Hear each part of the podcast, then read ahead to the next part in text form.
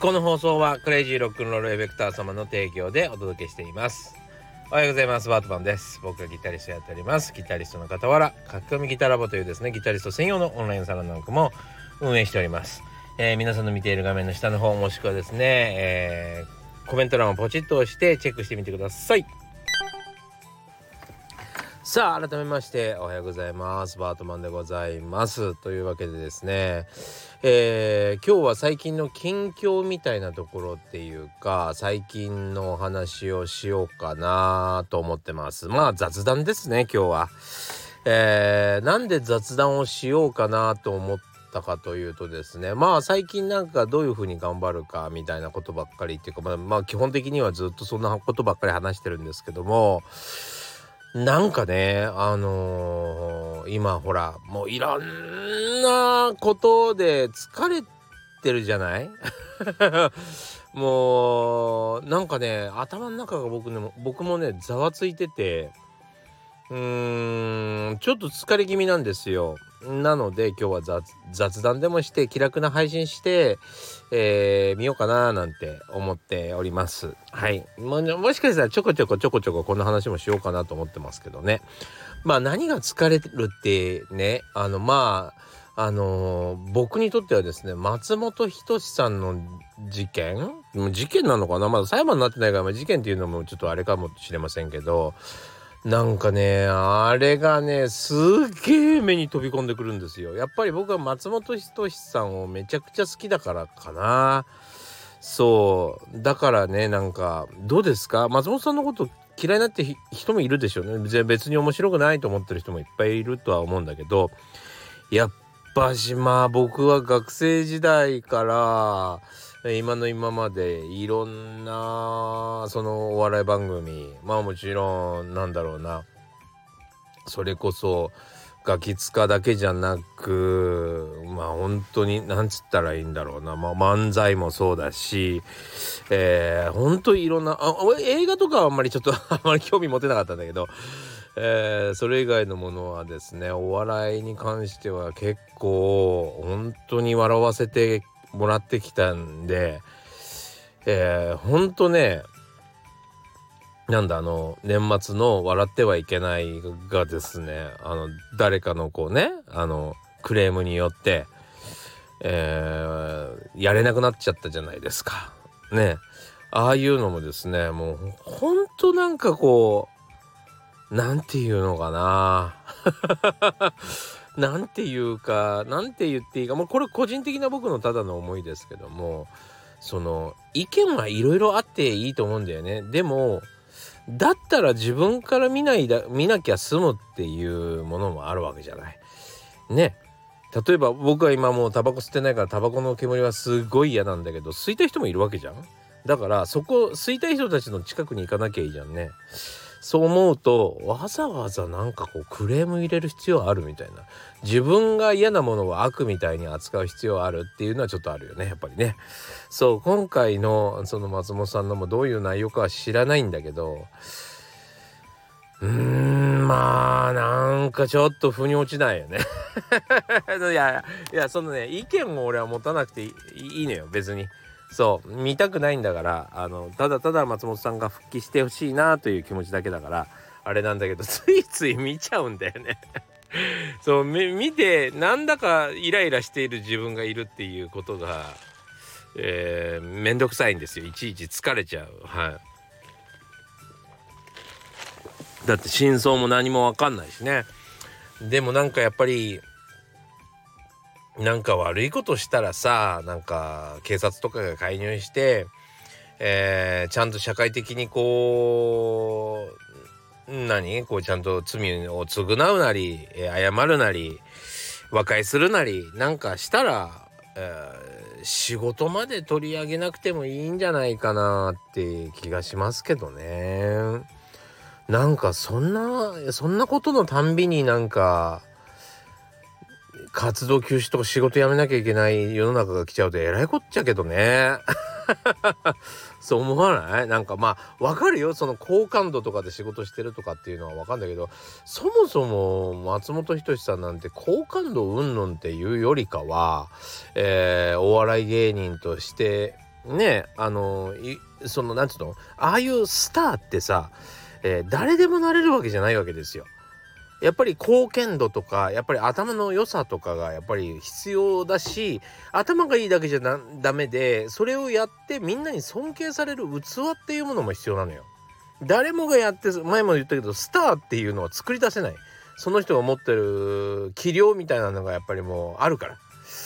そう。それはね育たもともと持ってない人もいる。いいとこまで行くけどやっぱり、えーと、器が小さすぎて壊れちゃうってこともあるからね。やっぱりああやって特殊な人はまあ守りたい気持ちがあるからこんなこと言うのかもしれないんだけど、まあ、誰でもなれないからね。ちょっとそこをよく考えた方がいいような気がするなとは思ったりしますね。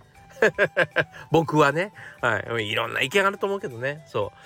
う。うなんかちょっと残なんかこう何かが起こったらすぐみんながこうね散っていくっていうのはなんかちょっと違うような気がしますけどね。まあまあまあまあまあまあ僕は明言することもないんだけどなんかそういうのもあったりとかまああのー、ね地震もすごい大変なのに、うん、そのなんていうの地震が大変大変なのにそこの何こうしんなんかこうなんていうのかな辛雑なやつがこうなんつうの 自分でヘズマ龍とかねなんかこう何かのお役に立ちたいみたいなさそうやって目立とうとするのとかもうめちゃくちゃめんどくさいよねなんか見てて。それでねなんか若干疲れています。皆さんもそうですか？な俺がこれを言うとも余計疲れるのかな？二次災害になるのかな？すいませんねそれだったら。いやなんかねちょっとあのもう SNS から離れたい私がいます。はい。えっ、ー、となんかアップしなきゃなーなんて思って、えー、なんかこう見ちゃうとついついそればっかり追いかけてしまう。なんかやたらと目に飛び込んでくるですねちょっと面倒くささがありますね今ね。何歳からでも早弾きはできる。早弾きを諦めた大人ギタリストに夢を達成させた革命的な方法を詰め込んだ一冊がヤマハから発売。プロギタリストであり3.5万人 YouTuber 末松和人の1日10分40歳からの早弾き総合革命購入は Amazon 全国の書店にて。さあというわけでですねえー、おとといかな？昨日かな？ちょっと どうなるんだ？えっとちょっと事前収録してるんでいいどういう風に日数がなるのかちょっと頭が回りませんけども、えー、おとといかな、えー、うちのサロンの中でもですね、えっ、と、僕のギターの仕様を、えっ、と、オリジナルギターを今作っておるんですよ。えー、この間もちょっとラジオでも話したかもしれませんけど、オリジナルギターを作っておりまして、その仕様を発表しましたんでですね、えこちらでも発表しようと思ってます。いいですか？あのごめんもしかしたら前言っちゃったかもないや言ってないかないや言ってないかもしれない。わかんない。あのもう一回言うことになもう一回聞かせることになるかもしれませんけども、えー、改めまして僕のオリジナルギターが今着々とできておりまして、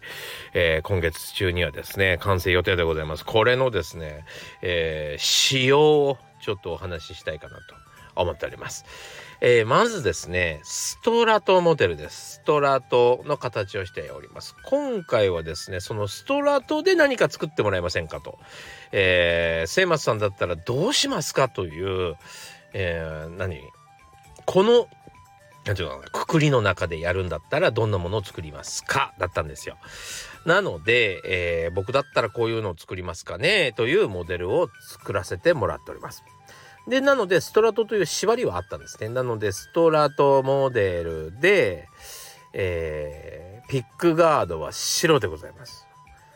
えー、そして、えー、ピックアップは2ハムにさせてもらいました。それで2ハムもですね、えー、なんていうのかな、ボディに弁当箱みたいな、こう、ぼっこじ穴開けるんじゃなくてですね、ハン金が2つちゃんと入るだけの、えー、仕様にさせてもらっております。はい。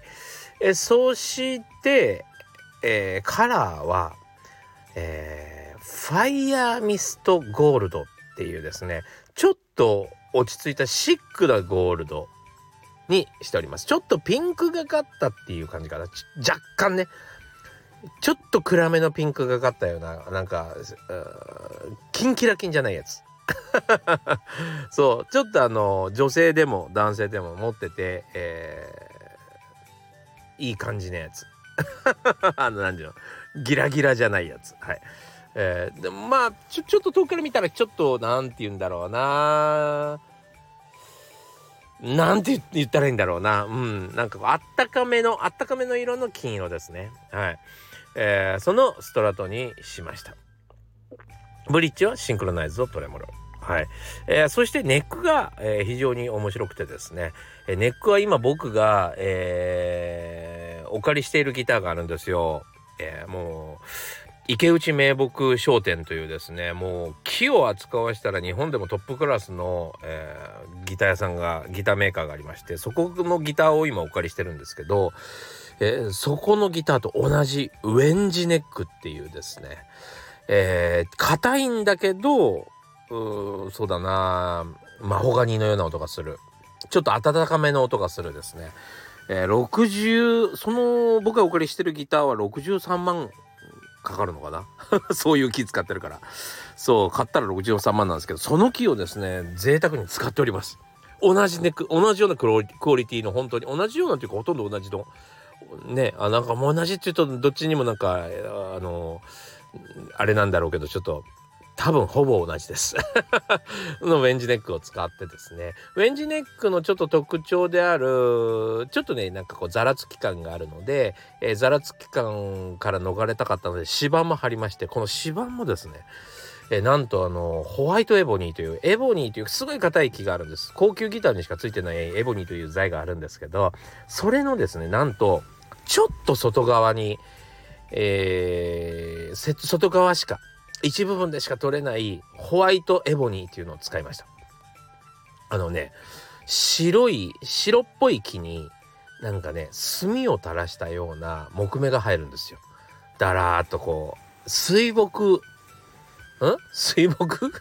水墨とか言っていいのかな？なんだろう。そのなんかこう書道家が綺麗にこう絵を描いたような墨で絵を描いたようなですね。デザインが入るんですよ。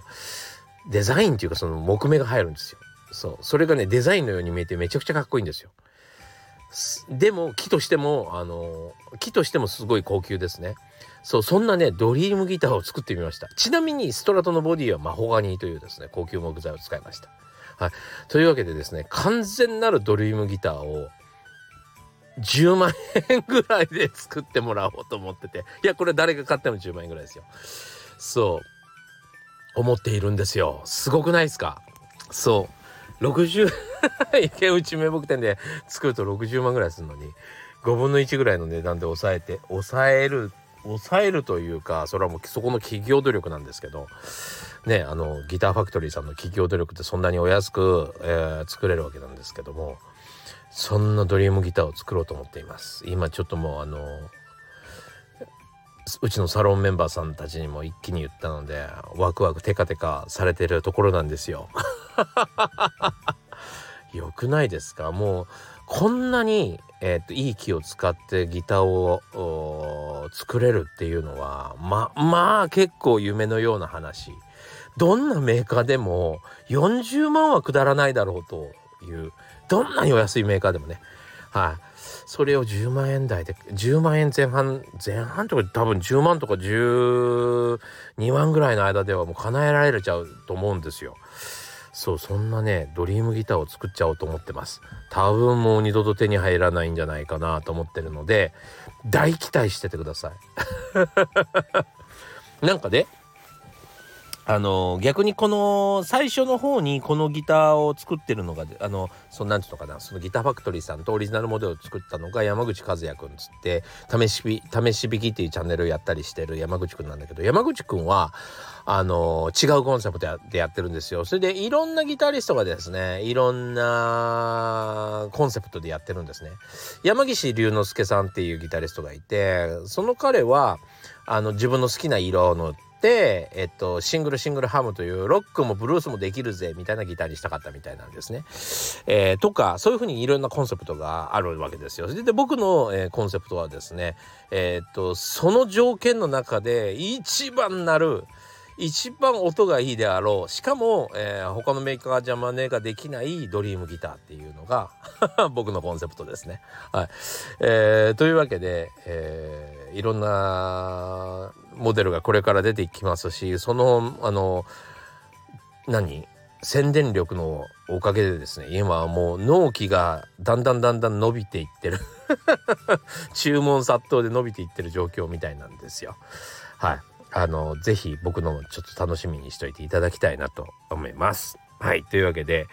えー、ちょっと僕はあのその松本人志さん関係のあれでですねそしてまああの帰ってきてまっちゃんっていう願いもこもっちゃってるもんでちょっと疲れてるんで今日は雑談ということで、えー、させていただきました。はい。楽しんでいただけましたか？こんな話もいいかなたまには。あんまりその芸能人の話とかん興味ないからしたくないんだけどちょっとまっちゃんは好きなんでね。ちょっと話したくなっちゃいましたけどこんな話もたまにはいいでしょうか？皆さんのご意見もお聞かせください。えー、というわけで今日もご視聴ありがとうございました。えー、また、えー、明日お会いしましょう。今何を言おうかわからなくなっちゃった。まあいいや。えー、というわけで、えー、今日もご視聴ありがとうございました。それじゃあまたね